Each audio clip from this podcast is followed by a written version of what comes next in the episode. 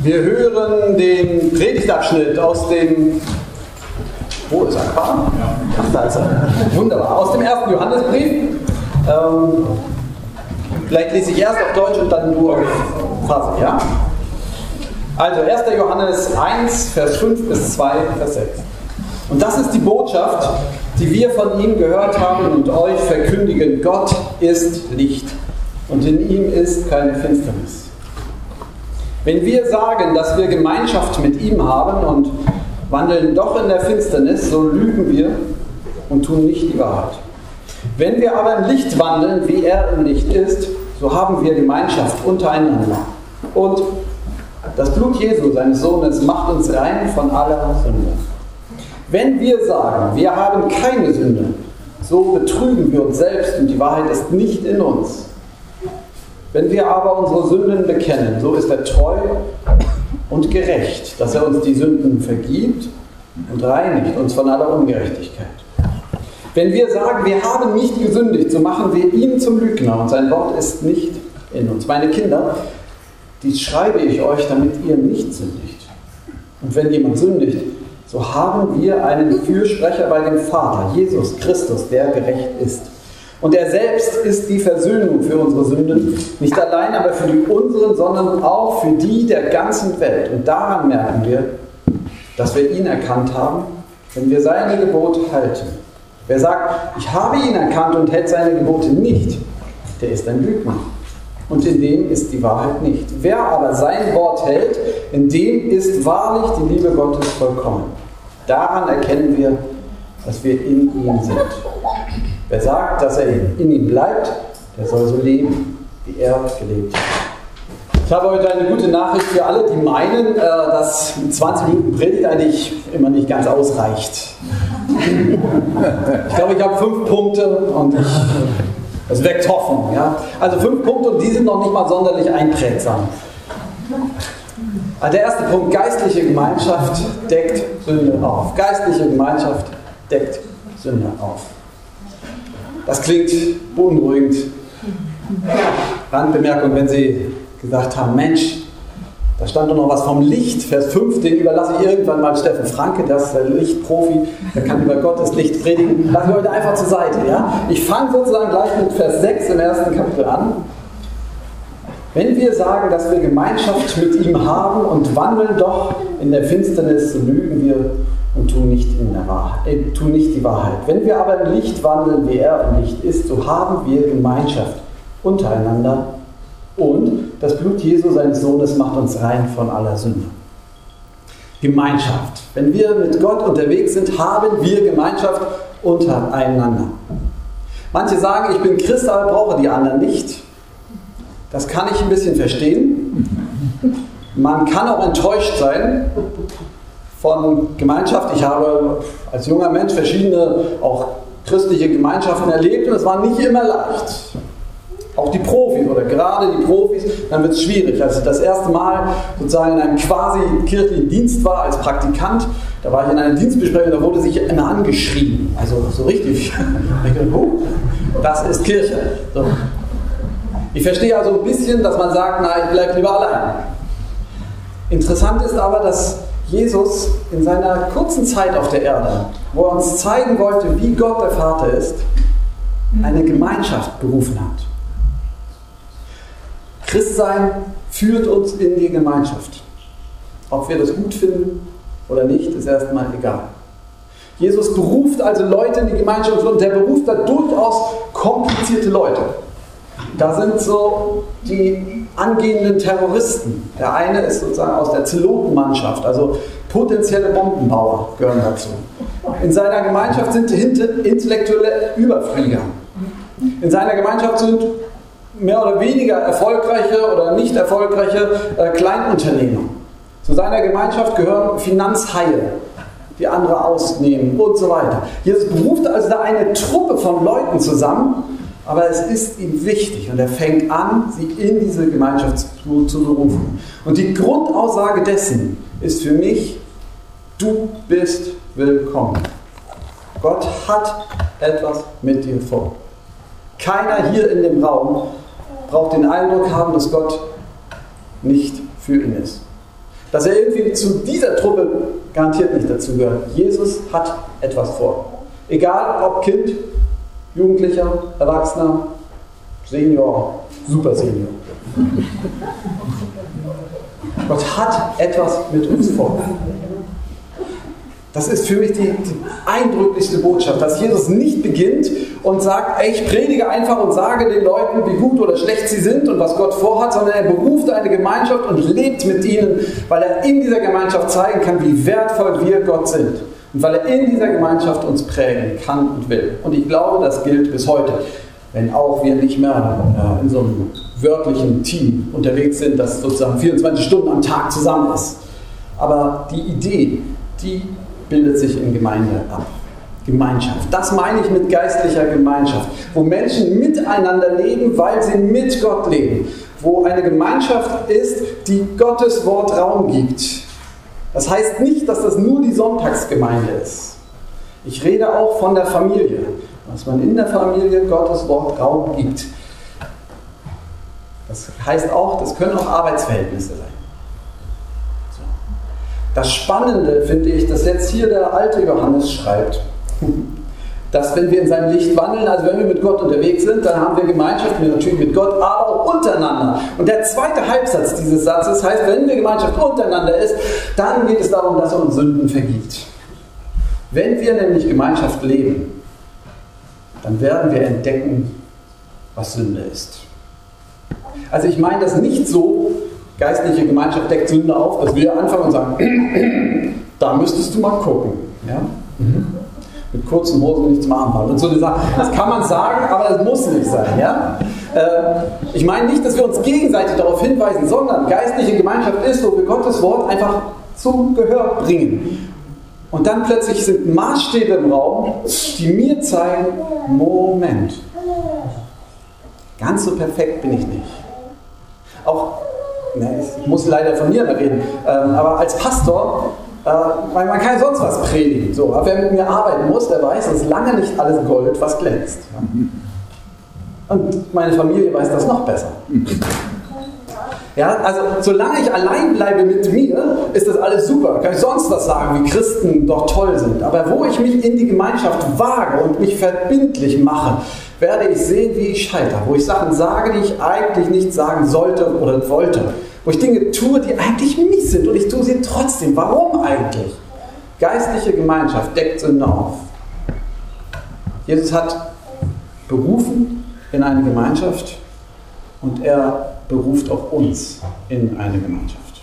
Das ist mein erster Punkt.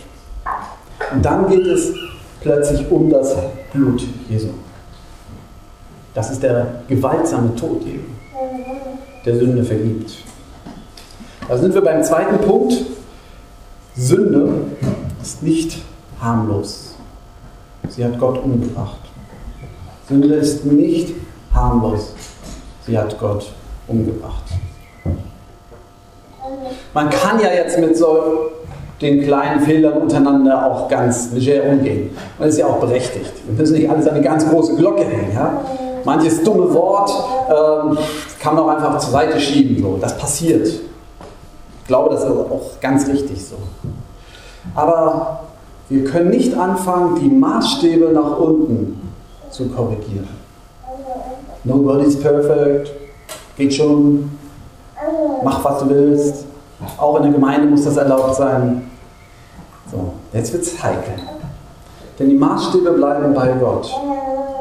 Und wenn die Maßstäbe bei Gott bleiben, dann werden wir entdecken, ob am Anfang unseres Christseins oder vielleicht erst nach 50 Jahren, werden wir entdecken, dass Jesus uns berufen hat in seine Gemeinschaft, hat ein Ziel gehabt. Am Ende ist Jesus am Kreuz gestorben. Und seine zwölf Jünger erkennen, das war kein Betriebsunfall, der zu vermeiden gewesen wäre, das war das Ziel der ganzen Sache. Jesus ist für uns gestorben, schreibt Paulus. Darin stürmen die anderen ein. Man geht davon aus, dass er diesen Satz von den Aposteln gelernt hat, dass Christus für uns starb nach der Schrift. Kein Betriebsunfall. Jesus starb am Kreuz für unsere Sünden. Und das sagen die zwölf, die sozusagen drei Jahre lang intensivste Schulung mit Jesus gehabt haben, die gut miteinander ausgekommen sind. Zumindest fast immer. Wo man sagen kann, ah, so schlimm ist nicht, funktioniert schon. Wenn das auf die Welt übertragen wird, dann wird es super. Die erkennen, nein, Jesus starb für meine Schuld. Meine Sünde bringt ihn ans Kreuz. Wie oft habe ich da Widerspruch gehört und es ist überhaupt nicht mehr gesellschaftskonform. Das war noch nie gesellschaftskonform. Und dann eigentlich ist gesellschaftskonform zu sagen, komm, übertreibt man nicht. Wir sind alle nicht ganz perfekt, wir müssen aber miteinander auskommen. Aber die biblische Botschaft ist, seit dem alten Orient fällt sie dadurch auf, dass sie Sünde thematisiert und sagt, Sünde ist viel gewichtiger, als ihr euch so denkt. Sünde bringt Tod hervor. Und zwar im Alten Orient schon, fielen die Israeliten dadurch aus, Alte Testament, im Neuen Testament genauso. Wie kann das sein? Und heute stelle ich mich hier hin und wiederhole das und ich glaube, es ist für uns wichtig, dass wir das reinkriegen. Mein Leben bringt Tod hervor. Ich bin nicht schuldlos, ich bin sündig und es gibt keinen Weg daran vorbei, als dass er für mich gestorben ist. Übertreibt man nicht, Herr Kiefer. Nee, ich glaube, das ist das Zentrum der biblischen Botschaft. Es gibt keinen anderen Weg. Nur als Beispiel, das Wort Kret ist alttestamentlich, ne, sozusagen eins der drei Hauptworte für Sünde. Es gibt noch eins, Pesha ist mehr in Richtung Verbrechen und Avon ist mehr äh, in Richtung äh, Vergehen untereinander, ja? dass ich was sage, was andere verletzt. Und Kret ist so mehr im Sünde an sich und mehr im geistlichen Bezug. Alle haben geistlichen Bezug, äh, Bezug auf Gott meine ich damit, aber Kret ist ist besonders. Das Wort kommt sehr häufig vor. Interessant ist, dass an über 40 Prozent der Stellen, wo das Wort steht, nicht ganz klar ist in der Bibel, ob es eigentlich äh, das Opfer meint oder mein Verhalten oder mein Verhältnis zu Gott. Das heißt, wer das Alte Testament zur Zeit Jesu gelesen hat, der hat beim Wort Sünde immer auch Opfer mitgehört. Für Sünde muss ein Tier sterben. Sünde bringt Tod hervor. Sünde bringt Tod hervor. So wie wir hier leben, ist auf Kosten von anderen Menschen. Gesellschaftlicher Rahmen. Wir, dass wir heute hier in diesen Klamotten sitzen, hat Todesopfer, glaube ich, zur Folge gehabt. Wir finanzieren uns auch durch Waffenexporte. Wir können das nicht durchschauen, wir können da nicht rausbrechen. So, aber wir brauchen uns auch nicht eine rosa-rote Brille aufsetzen. Wie wir leben, ist lebensschädlich. Und das ist im Kleinen auch so. Was ich sage, ist manchmal tödlich. Ich hoffe das nicht, aber ich kenne Eltern. Ich kenne Eltern, die, die ihre Kinder wirklich lieb haben und die haben irgendwann mal einen bescheuerten Satz gesagt und das Kind wollte mich umbringen. Wir sind nicht sündig und Sünde ist nichts, was so eine Lappalie, Schwamm drüber, nicht so schlimm. Sünde bringt Tod hervor. Und Gott sagt uns in Jesus oder zeigt uns in Jesus, der einzige Weg, dass ihr da rauskommt, ist sein Tod. Dass er lebt und ihr lebt. Zweiter Gedanke. Dritter Gedanke, Sünde muss bekannt werden. Der alte Johannes schreibt, und wenn wir sagen, wir haben keine Sünde, so betrügen wir uns selbst, haben die Wahrheit nicht in uns. Das Neue, wenn wir aber unsere Sünde bekennen, so ist er treu und gerecht, dass er uns die Sünden vergibt und reinigt uns von aller Ungerechtigkeit. Dass die Bibel von Sünde redet, hat nicht den Sinn, uns klein zu machen. Im Gegenteil, das hätte Jesus auch in öffentlicher Predigt. Er ruft uns, um uns groß zu machen. Er zeigt uns, wie wertvoll wir ihm sind. Und erst dann zeigt er uns, dass unser Leben in Wirklichkeit totgeweiht ist. Sünde wird nur angesprochen, um uns vergeben zu können. Wer jetzt hier sitzt und das mulmige Gefühl hat, ich bin sowieso nicht gut genug für diese Welt, dann darf ich sagen, im Namen Jesu, wenn das ist, dir sollen deine Sünden vergeben werden. Nur deshalb nagt irgendwo ein schlechtes Gewissen. Wir sollen unsere Sünden bekennen, das heißt aussprechen. Ich glaube aber, dieses Bekenntnis ist noch viel mehr. Wenn ich meine Sünden bekenne, dann bekenne ich sie nicht vor Menschen, sondern vor Gott. Ich sage, Gott, ich will dir das glauben, dass du mich liebst und trotzdem für mich sterben musstest. Ja, gerade weil du mich liebst, musstest du sterben. Ich will das akzeptieren. Es gibt viele andere Weltsichten und ich könnte mich auch selber bemühen, ein redlicher Mensch zu sein, will ich auch machen. Aber ich akzeptiere das. Jesus, hier bin ich und ich gebe meine Lebenssicht dir hin. Das heißt, Hingabe, hier bin ich. Und ich möchte, dass du mir vergibst und hilfst, ein neuer Mensch zu sein. Das ist Bekenntnis der Sünde. Nicht, dass ich aufzähle, 1, 2, 3, 4, 5, oh, habe ich noch was vergessen, 6, 7, 8, 9, 10. Die Sünden, die wir, es gibt sowas, ja. Es gibt auch Sünden, die uns nicht loslassen, die immer wieder durch den Kopf gehen. Aber grundsätzlich ist es, ich komme zu Jesus und sage, Jesus, es tut mir leid, dass ich selber mein Leben machen wollte und dachte, ich komme ohne dich aus. Hier ist mein Leben, nimm es hin, mach alles neu. Ohne dich geht's nicht. Das ist Bekenntnis. Und nun kann es sein, dass aber manche Sünden um uns kreisen, glaube, Luther wird dieser Satz zugesagt, mit diesen schwarzen Vögeln, ja, dass sie, sie uns nicht loslassen wollen. Und dann ist manchmal gibt es verschiedene Möglichkeiten. Einmal ist Kampf angesagt, zu sagen, mir ist vergeben. Ich sage immer, Schnauze, geh zu meinem Herrn. Ja. Das ist die eine Variante. Ähm, manchmal hilft auch das nicht. Und dann ist es gut, zu jemand anderem zu gehen, zu dem, dem man vertraut und zu sagen, so, komm, ich muss mal was sagen. Und das vor einem Menschen aussprechen unter dem Beichtgeheimnis. Das bleibt also da. Kein anderer Mensch wird jemals davon hören und zumeist vergessen die Beicht, gern. Ja, die, die die Beichte hören, vergessen dann auch sehr schnell, was da gesagt wurde. Ist egal, ja? Es bleibt also, ist nur für Gott bestimmt, aber es hilft uns manchmal, das vor einem Menschen auszusprechen und Vergebung zugesprochen zu bekommen. Es hilft mir, meinem Herzen, das auch zu raffen. Das ist keine katholische Praxis, sondern christliche Praxis. Die Katholiken sind bloß versierte da drin. So. Sünde will bekannt werden. So ist er treu und gerecht, dass er uns unsere Sünden vergibt. So ist er. Das ist das Ziel. Und dann gibt es aber noch einen zweiten Satz, den ich auch schön finde und uns reinigt von aller Ungerechtigkeit. Es gibt offensichtlich hier ein doppeltes. Sünde muss vergeben werden, aber wenn man lange genug, so wie ich, als Sünder lebt, dann schleifen sich auch so Sachen ein. Ja? So eine Ungerechtigkeit. Und das ist so, als wenn mein Leben so mit so einer dicken Dreckschicht beklebt ist oder auch Fahrschicht. Ja? Ich mache manche Sachen dann einfach und rutscht dann immer wieder ein falsches Verhaltensmuster, so ist es. Ungerecht. Und ich finde das so schön, dass Gott uns reinigen will von Ungerechtigkeit. Er will unser Gewissen schärfen, könnte man auch sagen. Er setzt an und nah nah trägt er diesen verschmutzten Pfad ab und dass manches wieder in Ordnung kommen kann. Ich bin sicher, manches klappt nicht mehr bis zu meinem Lebensende, muss ich in der Ewigkeit weitermachen. Aber er fängt hier an. Er fängt an. Das ist das Schöne. Er reinigt uns von Ungerechtigkeit. Das ist nämlich der Bogen zum vierten Punkt, nämlich Heiligung. Das ist ein altes Wort, ich weiß, aber ähm, ich habe das als Jugendlicher lieben gelernt, weil Heiligung heißt nicht äh, Heiligenschein polieren von 60 auf 90 Watt und dann auf 120 oder so, ähm, sondern Heiligung heißt, dass ich Jesus ähnlicher werde. Ja? Daran erkennen wir, dass wir ihn erkennt haben, dass wir seine Gebote halten. Seine, das, was er sagt. Das Ziel ist also, dass Gott etwas möchte, uns neu gestalten möchte. Heiligung. Ja? Und zwar äh, so schön, dass uns, wenn uns vergeben ist, dass wir anfangen, neu zu leben. Ich erinnere mich noch, wie mein alter äh, Systematikprofessor das uns mal vor Augen geführt hat, das Dilemma, wenn wir davon ausgehen, dass tatsächlich das Kreuz, der Tod Jesu, die einzige Botschaft ist, ist zentrale Botschaft, weil das bedeutet, es ist ein radikales Gesicht, Gericht über alles.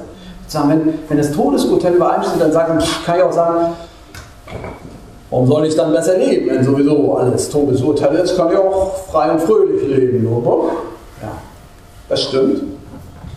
Aber der Unterschied ist, dass ich nicht mehr alles machen möchte.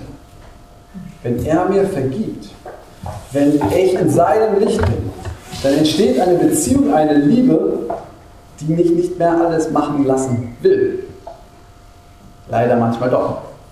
So. Und der, aber jetzt genau dafür ist dieser Satz hier gesagt. Also wer sagt, ich habe ihn erkannt und hält seine Gebote nicht, der ist ein Lügner. Und dem ist die, in dem ist die Wahrheit nicht. Der lebt so, aber eigentlich ist da gar keine Liebe. Ne? Wer aber sein Wort hält, in dem ist wahrlich die Liebe Gottes vollkommen. Okay, da kommen wir gleich zu. Und vorher ist es, ähm, dass Jesus schon sagt, äh, dass hier Johannes sagt, und er selbst ist die Versöhnung für unsere Sünden. Nicht allein aber für die unseren, sondern auch für die der ganzen Welt. Entschuldigung, jetzt bin ich gesprungen, aber ich habe da in Gedanken einen Satz übersprungen. Ähm, denn wenn es um Heiligung geht, dann heißt es, mir ist vergeben, ich darf also aus dieser Leben heraus anfangen neu zu leben. Ich darf also christliche Gemeinschaft anfangen zu genießen und zu trainieren. Und dann kommt dieser wichtige Satz, er ist aber nicht allein für deine Schuld gestorben, sondern auch für die der ganzen Welt. Wir sind hier lange nicht die ganze Welt, aber es ist ein guter Anfang, mitzukriegen, er ist auch für die Macken meines Gegenübers gestorben. Wir müssen nicht alle perfekt sein. Es darf mir auch mal jemand etwas sagen, was einfach ungerechtfertigt ist. Es darf etwas Falsches passieren. Wir können anfangen, Heilung untereinander zu leben, andere stehen zu lassen und barmherzig zu werden. So, jetzt springe ich zu dem, zu dem letzten Punkt. Jetzt muss ich nochmal gucken, wie ich das hier genannt habe. Ach genau, das Wort halten. Sehr schön. Wie Johannes das hier sagt. Das Wort halten. Unser fünfter Gedanke ist, das Wort halten. Das Wort halten ist sozusagen das, was die Liebe Gottes ausdrückt. Hier steht ja, wer sagt, ich habe ihn erkannt, und seine Gebote hält er nicht, der ist ein Lügner und in dem ist die Wahrheit nicht. Wer aber sein Wort hält, in dem ist wahrlich die Liebe Gottes vollkommen. Und kann man das so hören, dass man sagt, okay, ich liebe ihn wohl doch nicht. Aber ich verstehe das, das ganz anders. Sein Wort halten heißt nicht, ich habe es erfüllt, sondern sein Wort halten heißt hier zunächst einmal, ich halte daran fest. Jesus ist für mich gestorben. Ich halte daran fest, dass Jesus mit jedem von uns etwas vorhat. Ich halte daran fest, dass es manche Dinge nicht zu tun gibt. Dass ich manches unterlassen soll, dass ich umkehren muss. Ich halte daran fest. Und das ist, als wenn ich eine Vase halte. Und ich halte sie an Gottes Wort. Ich halte daran fest. Auch wenn es gegen mich spricht. Ich halte daran fest. Und dann sagt Johannes, wer das macht, wer Gottes Wort so hält, in den hinein fließt die Liebe Gottes. Und die ist in euch so kräftig, nee, die ist in euch dann vollkommen. Also haltet daran fest an der Botschaft, dass es Vergebung gibt und dass Jesus für euch gestorben ist und dass manche Sachen Vergebung brauchen, dass wir Vergebung brauchen. Haltet daran fest. Es wird die Liebe Gottes von innen in euch kräftig, aktiv, lebendig, ja vollkommen. Und wenn Liebe Gottes in mir aktiv wird, dann gibt es eine Chance auf Heiligung, dass mein Leben ihm ähnlicher wird. Aber nur dann. Das ist die gute Botschaft. Fünf Punkte, hoffentlich viel zu schnell durchgerannt. Ähm, also das erste,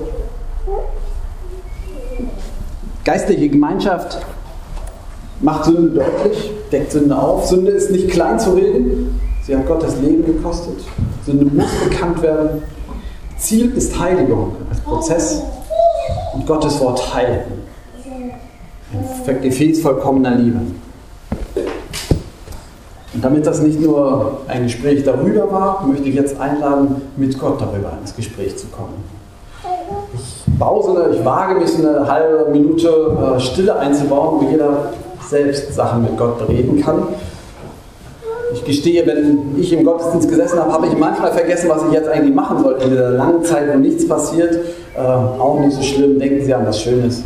Aber wenn Sie das nutzen wollen fürs Gebet, um Gott zu sagen, was Sie voneinander trennt, wo Sie Erneuerung wünschen, dann nutzen Sie die Gelegenheit. Vater im Himmel, in Jesu Namen sind wir hier. Und in Jesu Namen heißt, dass Jesus für uns gestorben ist, für meine Sünde. Die hat ihn umgebracht. Das kann ich nicht verstehen, nur manchmal. Aber ich will es annehmen.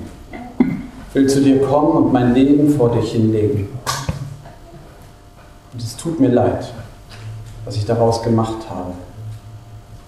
Na klar gibt es Schönes, aber, aber vieles ist so traurig auch.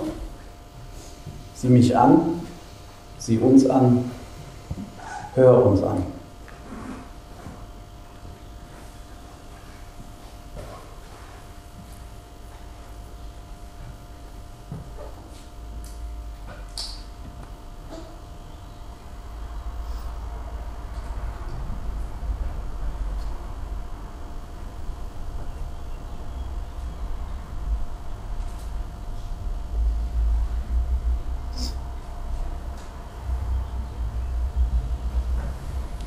Wenn wir aber unsere Sünden bekennen, so ist er treu und gerecht, dass er uns unsere Sünden vergibt und uns reinigt von aller Ungerechtigkeit. Danke, dass du uns in deine Gemeinschaft berufen hast. Danke für diese Wertschätzung. Danke für Vergebung. Amen.